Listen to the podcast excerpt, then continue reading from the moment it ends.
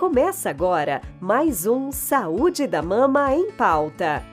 Um programa que oferece tudo o que você precisa saber sobre a saúde da mama. Aqui traremos informações de qualidade, todas comentadas por mastologistas, com uma linguagem simples, de forma clara e objetiva para o entendimento de todos.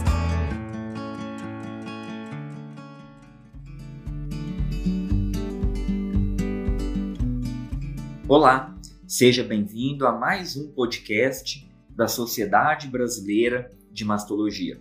Aqui é o Dr. Leonardo Ribeiro e hoje nós faremos a abertura do Outubro Rosa explicando os motivos que tornam a mamografia simplesmente insubstituível no rastreamento do câncer de mama.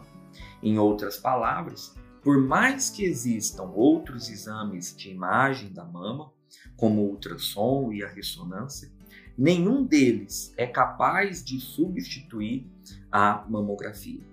E por que isso acontece? Bom, primeiro nós precisamos entender que o grande objetivo do rastreamento do câncer de mama é encontrar lesões pequenas, que ainda não são palpáveis, permitindo então um tratamento mais conservador e principalmente aumentando a expectativa de vida da paciente.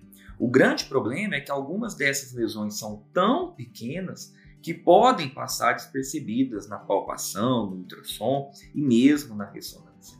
E o grande exemplo dessas lesões são as microcalcificações, que formam pequenos grupos de pontinhos do tamanho de um grão de areia e podem representar o câncer de mama no seu estágio mais inicial possível. Eventualmente, antes mesmo de virar um câncer de mama. E onde entra a mamografia nessa história?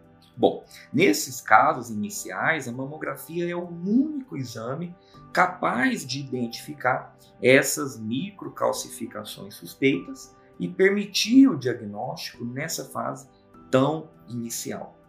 E é justamente por isso que, independente de qualquer desconforto durante o exame, independente do tamanho da mama, da presença de silicone, independente de qualquer outra justificativa. Mulheres com mais de 40 anos devem realizar a mamografia uma vez por ano. Os outros exames, se indicados, são exames complementares. E além disso, vale lembrar que a mamografia foi o único exame capaz de reduzir realmente a mortalidade por câncer de mama. Nos últimos anos, por exemplo, várias pesquisas confirmaram que aquelas mulheres que faziam a mamografia de forma periódica tiveram uma redução na ordem de 25%, uma em quatro, no risco de morrer por câncer de mama. Isso em relação àquelas que não faziam rastreamento periódico. E isso é muita coisa. Sem falar, é claro, na possibilidade de fazermos o diagnóstico precoce do câncer de mama.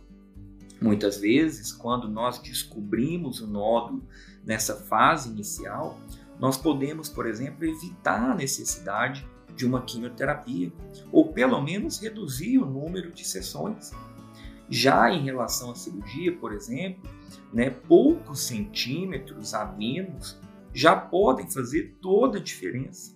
Ou seja, descobrir um nódulo em tamanho pequeno é super importante quando nós queremos evitar a mastectomia, que é a retirada total da mama.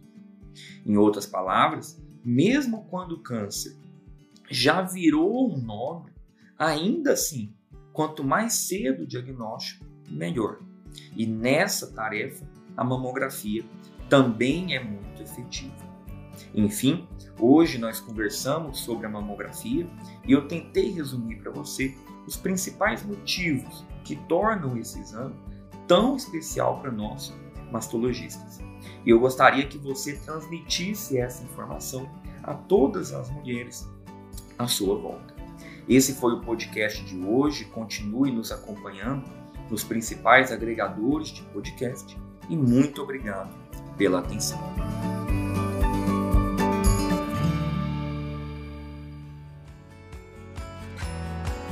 Esse foi mais um Saúde da Mama em Pauta.